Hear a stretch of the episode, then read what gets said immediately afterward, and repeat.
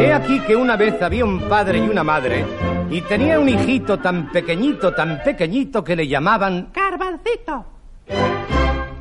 Un día su madre, mientras hacía hervir el puchero, dijo, Jesús, qué rabia me da tener que salir a comprar. La comida hierve ya y no encuentro el azafrán.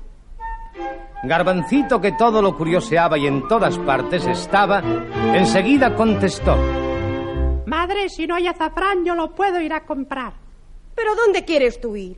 ¿No ves que eres tan pequeñito que la gente sin sentir te pisará como a un garbancito? Ah, iré cantando, mamá, y así si no me ven podrán oírme muy bien. No y no. Irás cuando seas mayor. Yo quiero, mamá, ir a comprar azafrán. Y como se echó a llorar y a patalear, para hacerle callar, su madre le dijo, Basta ya, garbancito. Aquí tienes un centimito y vete enseguida a la tienda de Periquito. Por la calle va deprisa cantando de buena gana, con sus zuecos, su camisa y pantalones de pana. Tachín, tachan, tachón, mucho cuidado con lo que hacéis.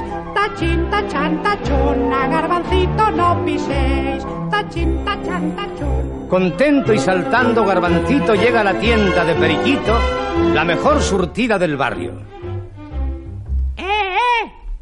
¡Eh, eh! ¿Quién va? Y el tendero todo era mirar aquí y allá y nada veía. ¡Eh, eh! ¿Qué queréis? ¿Es que no me veis? Quiero que me despachéis un centimito de azafrán. Y el tendero vuelve a mirar y busca que busca por toda la tienda hasta que de pronto ve en el suelo un centimito reluciente que se mueve. Con gran sorpresa se agacha y lo coge y pone en el mismo sitio una bolsita de azafrán. Tan pronto como Garbancito tiene el azafrán encima, lo coge muy apretado y a la calle va ligero, dejando muy asustado al pobrecito tendero. Tachín, tachan, tachón, mucho cuidado con lo que hacéis. Tachín, tachan, tachón, a garbancito no piséis. Tachín, tachan, tachón. Y la gente se asustaba al no ver al que cantaba, mientras calle abajo pasaba una bolsa sola, sola, como si fuera una bola. Y cuando Garbancito llegó con la bolsa de azafrán a cuestas, su madre no salía de su asombro. Entonces Garbancito, muy contento, así le dijo. Madre, ¿me dejáis ir ahora a llevar la comida, padre? Eso sí que no, hijito. Mucho pesa la cesta y el camino está nevadito. No puedes llevarla a cuestas. Ah, Yo quiero llevar la comida, papá. Y tanto y tanto insistió que para que callase, su madre le dijo. Toma el cesto y vete ya. Y Garbancito, que tenía mucha fuerza, cogió el cesto de la comida y como si nada, se lo cargó a la espalda. Por el camino así cantaba.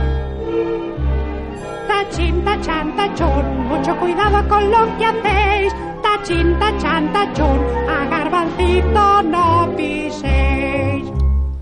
Al salir del pueblo, la gente atemorizada, ventanas y puertas cerraba y por los caminos huían atemorizados los campesinos al ver que un cesto pasaba y como un caracol andaba. A mitad del camino, Garbancito se detuvo para descansar un rato y se sentó a la orilla de un huerto. Pero he aquí que para su mala suerte, de pronto empezó a llover muy fuerte. Garbancito, para no mojarse, bajo una col fue a resguardarse. Entonces ve venir un buey que andaba extraviado. De un gran bocado se come la col con gana y a Garbancito de propina con sus zuecos, su camisa y pantalones de pana. Al atardecer, el padre y la madre buscaban a Garbancito por todas partes hasta que encontraron la cesta cerca del huerto. Entonces empezaron a gritar.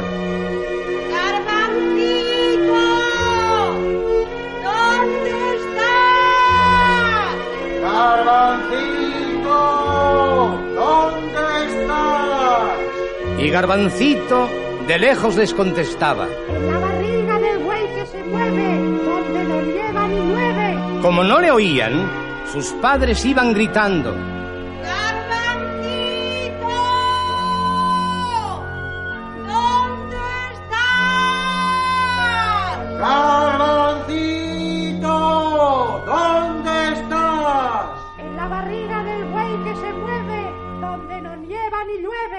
Ay, pequeños, ¿qué pasó? Cuando supieron dónde estaba Garbancito, ¿sabéis que hicieron sus padres? Pues que empezaron a dar mucha, mucha comida al buey y el buey se fue hinchando, hinchando. Tanto le hartaron que al fin el buey va y... Y salió Garbancito muy contento y manchado como si nada hubiera pasado. Y este cuento se ha acabado.